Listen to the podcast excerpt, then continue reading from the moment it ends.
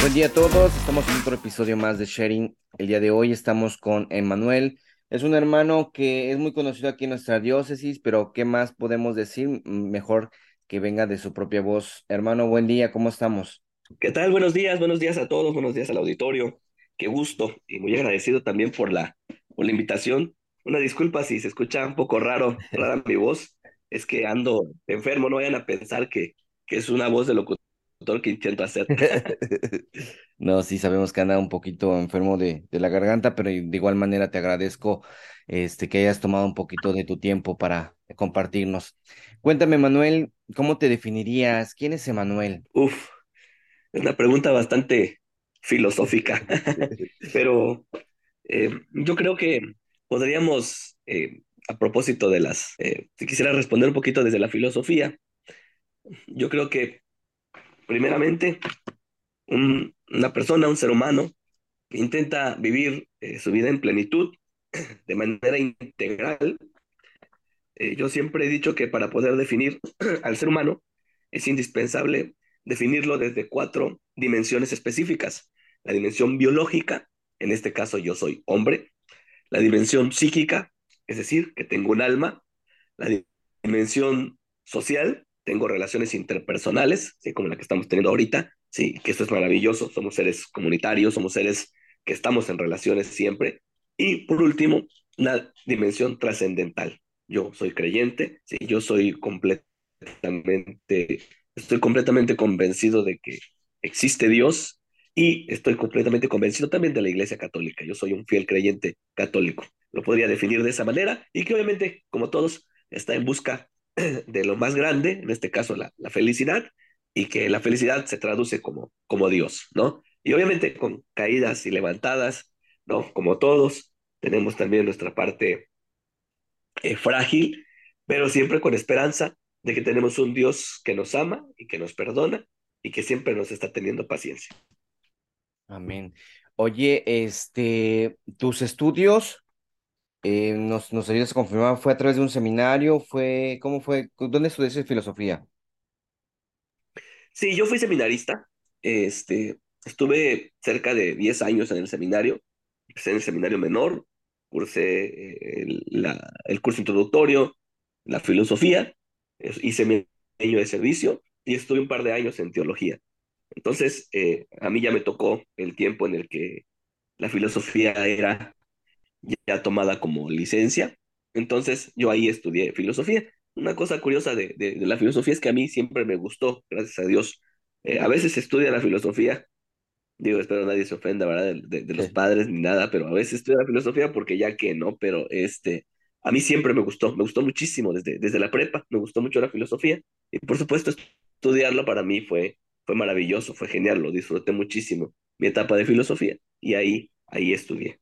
Eh, ah. Cuando ya me retiré del seminario, ya afuera, estudié eh, mi maestría, estoy estudiando otra maestría ahora y este, he hecho algunos diplomados, algunas especialidades, he estudiado algo de bioética también y bueno, últimamente me he dedicado mucho a, estudiar estas dos cosas, la, la, bioética y estudios de filosofía, pero en el ramo de la posmodernidad, que le llaman, que es un estudio de, de la sociedad actual, cómo, cómo está eh, este, desarrollándose nuestra sociedad al día, al día de hoy. Y pues también poquito, mi granito de arena, tal vez no a la altura de, del Laje y de estos otros personajes, pero también aquí intentando dar esto que le han llamado la batalla espiritual, cultural eh, que se está dando a nivel este, mundial, pero sobre todo aquí en nuestra diócesis, junto con el padre Giovanni, hemos tratado de impulsar mucho esta, esta parte últimamente y ahí, y ahí estamos trabajando. Ah, ok, mi hermano. Sí, de hecho, eh, hablando todo eso que comentabas sobre esa línea que están ustedes junto con el padre Giovanni, y cabe mencionar que se hizo un evento en el Foro Chiapas. De hecho, en una reunión de los GAMS, llegaste eh, con otra compañera, otra hermana, invitando sobre esto y me doy cuenta que por lo menos en nuestra diócesis, nuestro obispo está muy abierto en esos temas que en la actualidad está muy, pero muy, muy este, peleado o hay mucho, mucho dilema, mucho debate. Pero me gustaría que me compartieras cómo surgió ese evento, ese encuentro que, que vino Laje, que vino otro- otros conferencistas? ¿Cómo surgió? ¿Cómo, cómo vio la reacción de la iglesia? Cuéntanos.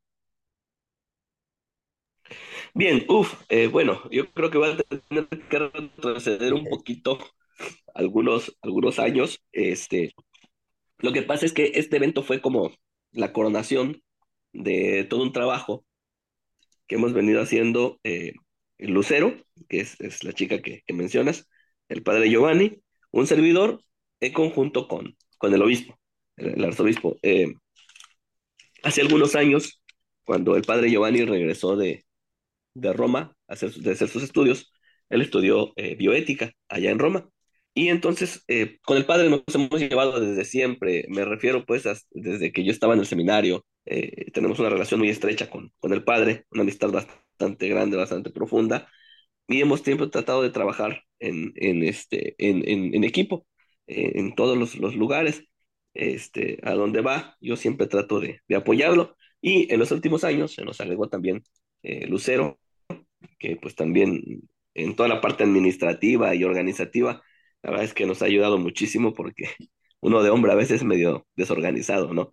Pero bueno, nos vamos un poquito hacia el, hacia el pasado y eh, cuando regresa el padre Giovanni de, de Roma, eh, empezamos a preguntar qué podíamos hacer para que la bioética pueda ser conocida acá. Lo que pasa es que la bioética, eh, aunque ya está muy avanzado en sus estudios, se conoce poco. Sí, mucha, mucha gente no sabe, no sabe qué es la, la bioética y aquí aprovecho para, para, para señalar que la bioética se puede definir como la ética de la vida. Es un estudio integral acerca de la vida y la dignidad. ¿sí? Por eso cuando hablamos de bioética, situaciones como el aborto, la eutanasia, los anticonceptivos, eh, la fecundación humana asistida, el transhumanismo, bueno, un montón de cuestiones, entra, entra en juego, ¿no? Hacer una valoración, eh, sobre todo una bioética que sea compatible con nuestra doctrina, la doctrina de la iglesia, porque allá afuera hay otros tipos de bioética eh, que a veces no son tan compatibles. A mí me ha sorprendido, por ejemplo, descubrir que hay eh, bioéticas que aceptan el aborto en algunos casos, por ejemplo. Yo siempre digo, ¿cómo, cómo va a ser posible eso, siendo bioética, aceptar el aborto? Pero bueno, eso sería otra, sí, otra charla, ¿no? La cuestión es que empezamos a platicar y con el padre se nos ocurrió la idea de poder dar eh, aquí cursos, cursos de bioética. Entonces empezamos a trabajar la propuesta y, este, y empezamos a, a, a ver la manera de cómo desarrollarlo. Eh, mandaron al padre Giovanni a Villaflores y eh, hablamos con el padre Felipe, el, el rector. Perdón, en ese tiempo así no era el es. padre Felipe, era el padre, era Monseñor Guadalupe Orquín, este, el rector del, del- de la Universidad Católica de Chiapas, y eh, nos abrió las puertas, él muy amable, nos abrió las puertas para que el curso de bioética vaya respaldado por la Universidad Católica. Y entonces ahí empezamos con cursos. Esos cursos después se volvieron diplomados y actualmente llevamos ya el sexto, acabamos de clausurar el sexto diplomado en bioética y la verdad estamos muy contentos porque hemos tenido alumnos de todos lados. Como es en línea, empezó siendo presencial, pero después por las circunstancias de la pandemia y otras cosas empezó a ser en línea y hemos tenido una respuesta genial. De verdad es que ha sido muy, muy testimonial, muy, muy eh, agradable eh, ver la respuesta. Hemos tenido alumnos del extranjero, alumnos de todas partes del, del país, y sí, y cada vez con un mayor eh, compromiso, perfeccionando el diplomado, a ver si la próxima edición ya puede entrar Laje, Miklos, bueno, todos estos personajes que vinieron van a ser nuestros maestros también, primeramente Dios. Entonces, vamos avanzando con eso, ¿no? Aunado a eso, eh, como estábamos con la cuestión del, del, del, diplomado, surgió la idea de que se hiciera una comisión interdisciplinaria de bioética. Y se formó, se formó la comisión interdisciplinaria de bioética, en la cual el presidente de la comisión es eh, el señor arzobispo, Monseñor Fabio, el padre Giovanni es el asesor y el servidor es el coordinador. Es una comisión interdisciplinaria que está formada por personas de todo el país. Tenemos eh, personajes de, de, de, todo el país en, en esta comisión, gracias a Dios. Y precisamente cuando se acercaba la gira de estos personajes, que fue Miklox Lukács, Agustín Laje, Nicolás Márquez y Pablo Muñoz, eh, vinieron a, este, eh, perdón, iban a venir a México y entonces, eh, como iban a venir a México, me parece que habían dos sedes específicas. Estaba la sede de, este, de Ciudad de México. bueno, estaban estas dos. Me parece que iba a haber una tercera en Guadalajara y dónde más. Pero como, este, pero como en Nuevo León, eh, creo que hubieron por ahí algunas cuestiones, algunas dificultades, este, para que pudieran recibir a los cuatro, es porque al final de cuentas sí hubo un evento en Nuevo León, nada más que este, hubo por ahí alguna situación y algunas personas de Nuevo León nos conocían a nosotros como comisión, este, nos dijeron, ¿quieren ustedes este, recibir el, evento allá? Es un, es un evento único, grande, obviamente el compromiso, ¿no? Eh, por estos personajes. Y pues le dijimos al arzobispo y el arzobispo sin problemas. Él, este, gracias a Dios, hemos tenido un apoyo enorme de parte de él. Y sí, ¿no? Que lo hagamos adelante. Y fue precisamente como se coronó este, este, este encuentro, ¿no? Hágase cuenta que es como el, la coronación de, de, de todo el trabajo que habíamos venido haciendo y obviamente el arranque de un trabajo todavía mucho más grande que vendrá después de este, de este evento. Espero me haya yo explicado, sí, porque sí. sí hice un gran desarrollo.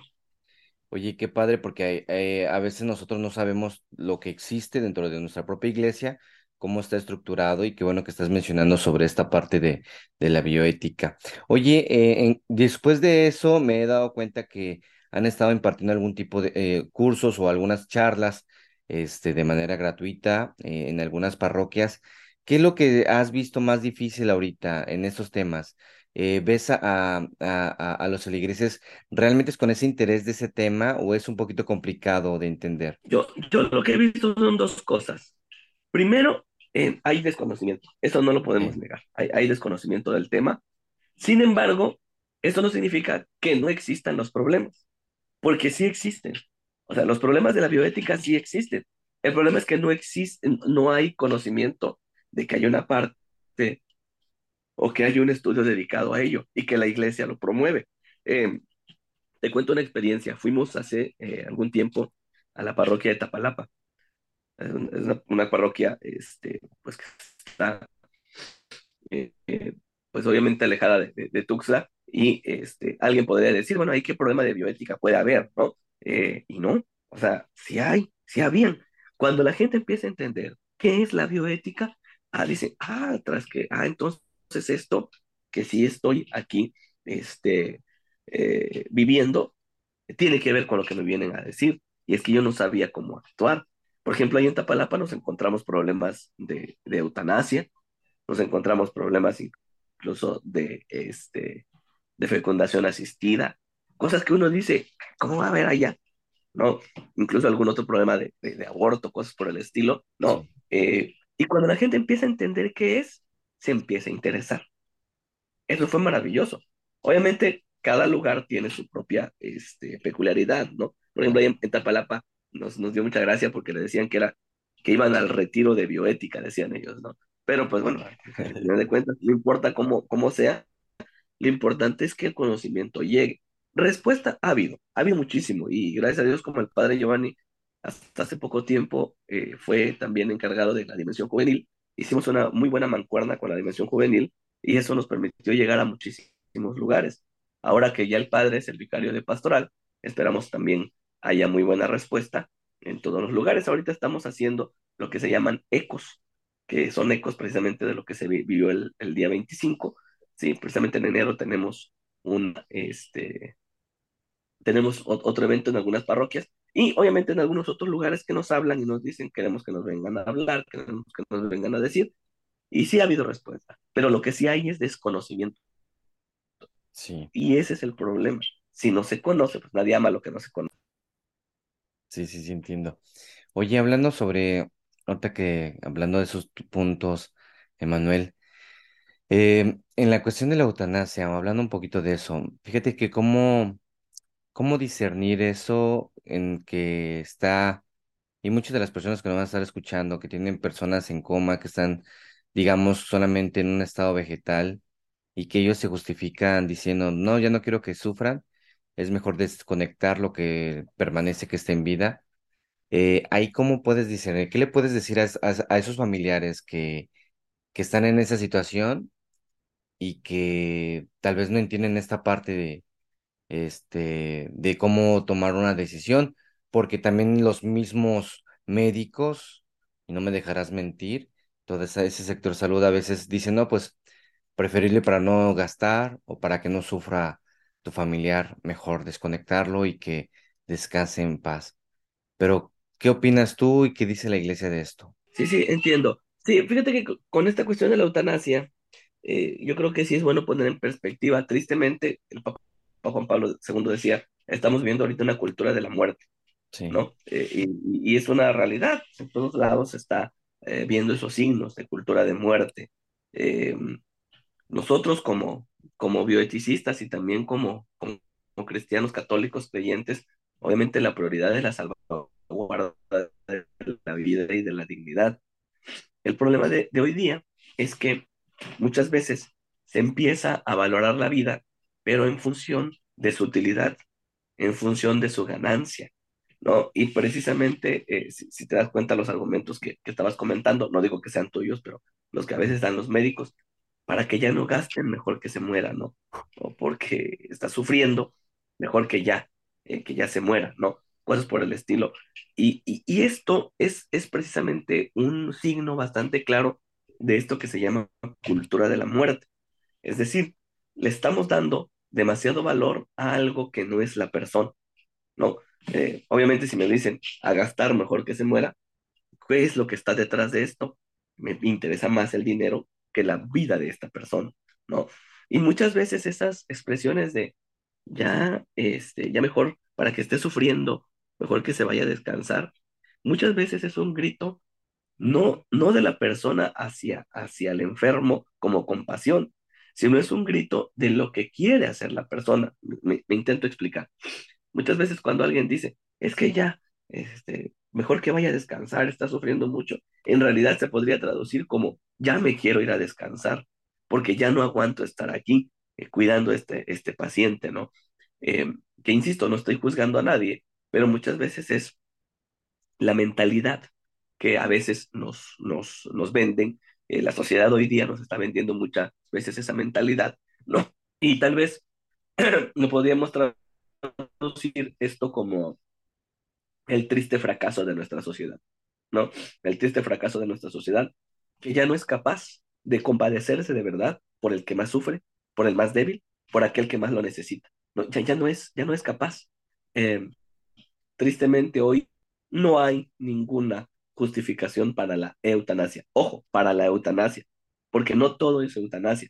La eutanasia se define como la acción u omisión que con el fin de quitar el dolor se procura la muerte. Así se define. Todo lo que tenga esta característica es eutanasia. Si no tiene estas características, no es eutanasia. ¿Por qué? Porque, por ejemplo, hay personas que ya tienen muerte cerebral, ¿no? Una persona que ya tiene muerte cerebral, aquí si la desconectas, no es eutanasia, porque ya está muerta. ¿Se me explico? Si está viviendo nada más porque tiene un aparato que lo está eh, haciendo, aparentemente le está permitiendo vivir, pero en realidad ya no está, ya no está viva, ya está muerta, ¿no? Muchas personas también por, por ignorancia creen que si desconectan eso ahí es eutanasia, pero no, no, no, ahí no entra, por ejemplo. Y está lo otro, la distanasia, que es alargarle de más la vida a una persona que ya no debe de alargársele más la vida, ¿no? Pero bueno, eso es un estudio profundo. No, y qué bueno que lo explicas de manera, sencilla para entender esto también, ¿eh? Oye, y otro que también me gustaría preguntarte, Manuel, aprovechando sobre los matrimonios que no pueden tener hijos, ¿no? Eh, desafortunadamente ahorita se vende mucho todo eso, tratamientos de fertilidad que a propósito son muy caros, eh, pero cuando, yo recuerdo mucho que cuando un, cuando deciden este, dos personas unir sus vidas en el sacramento del matrimonio, eh, las, las bendiciones que son los hijos son, son regalos, ¿no?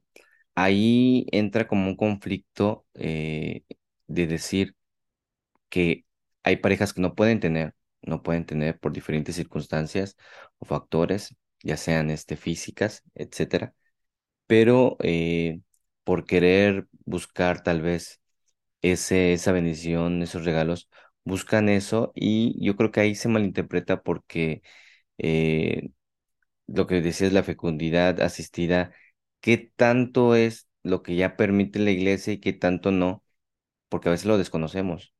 Y, y hay tratamientos que, o métodos que yo siento que ya está fuera de, de nuestras manos, pero que sin embargo el ser humano está tan aferrado y, y lo intenta, lo hace, eh, digamos, realidad, pero eh, no sé qué tanto estamos nosotros llegando. O sea, nosotros no somos nadie para crear vida, no somos Dios, pero qué tanto se le se puede hacer eh, como matrimonio que no pueden tener hijos y qué dice la iglesia. Bien, eh, pues bueno, aquí de entrada, nuevamente, em, ha- hay una situación que creo que es bueno que se señale.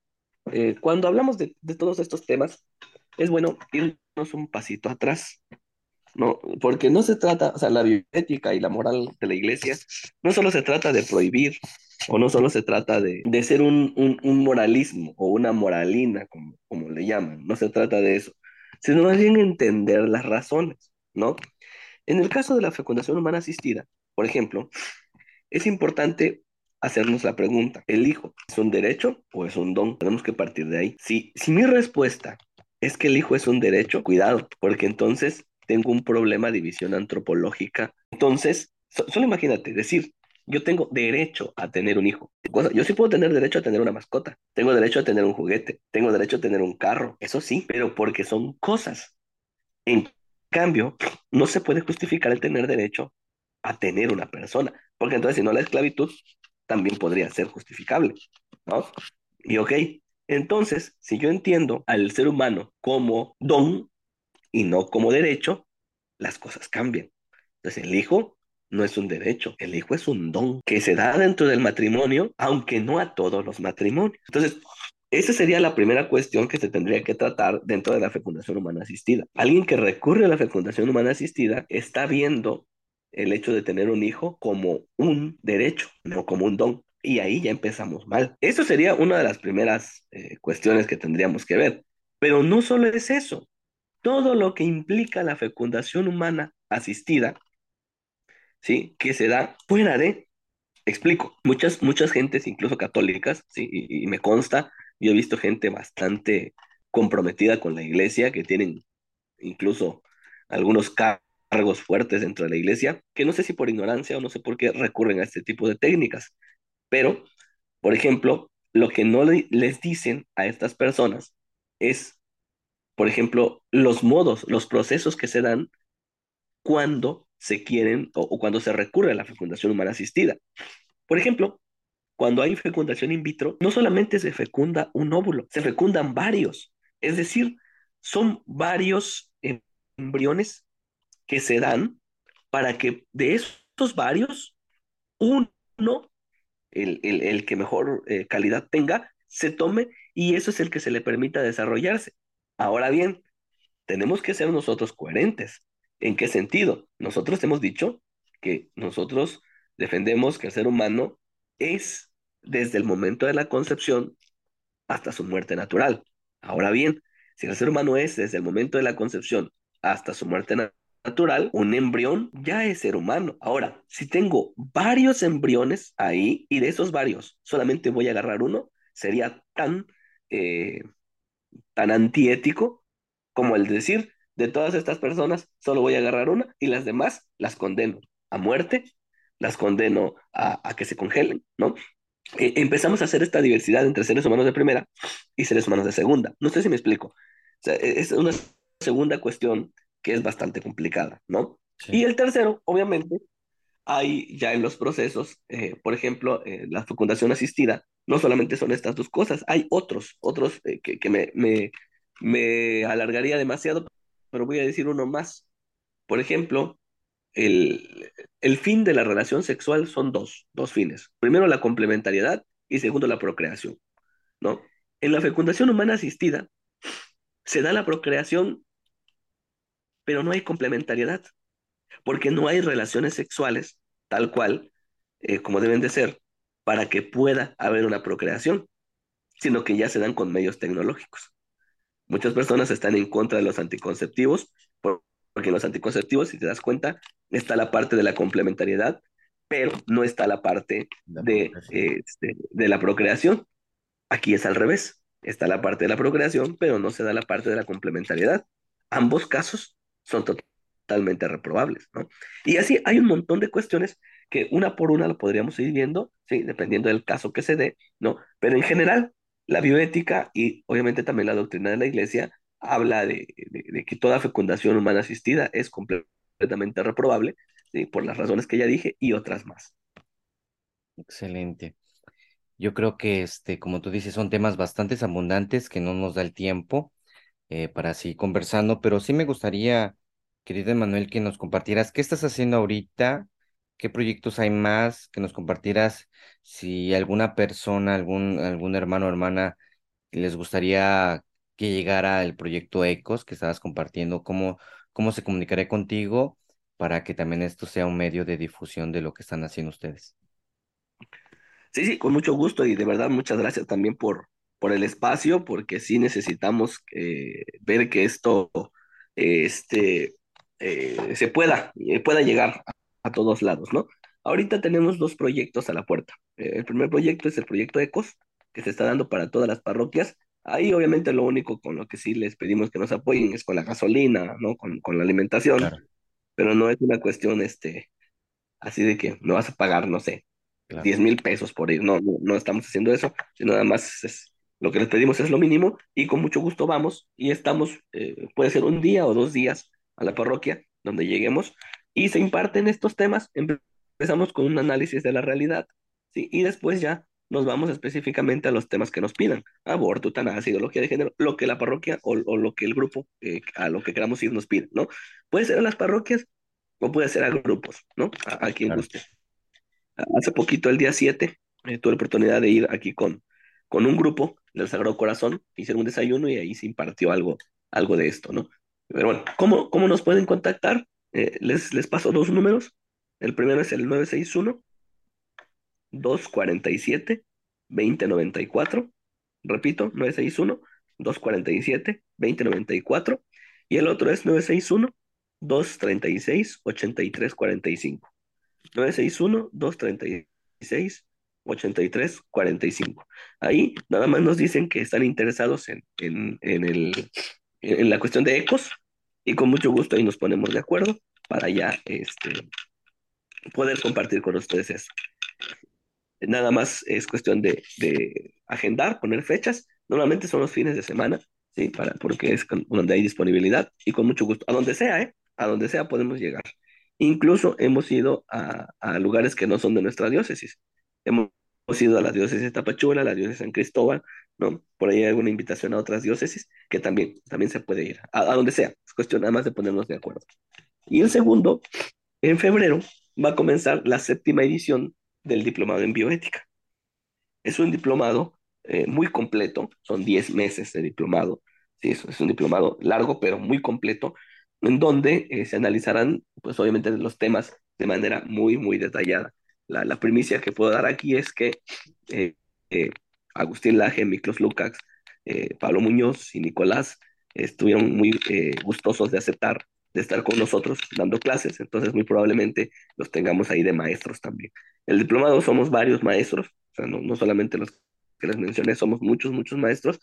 Eh, la mayoría de maestros son de fuera. Es interesante esto. Estamos tratando de darle la mejor calidad. Sí, y bueno, eh, están también cordialmente invitados. Va, va, a, empezar el diplomado en febrero. Para informes, a, a, los números que ya di para ECOS, sí, ahí también podemos dar informes. Y en la página de la arquidiócesis normalmente se publica el flyer este, del diplomado, ¿no?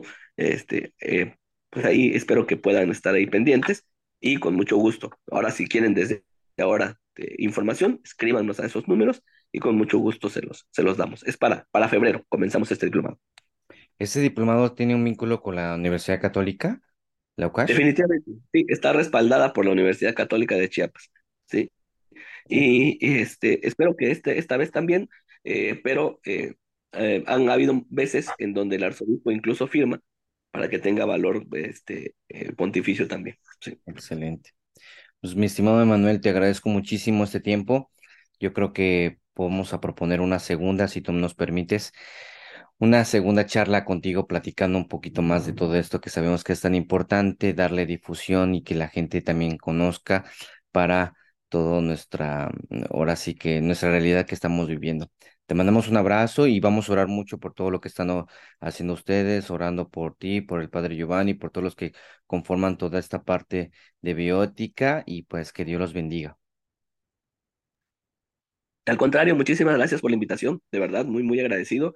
Y con mucho gusto, hacemos la segunda, tercera parte, con mucho gusto, de verdad. Es necesario que se conozca. Y Y sí, eh, qué bueno que lo mencionaste. Yo eh, este, también les quería pedir eso, sus oraciones.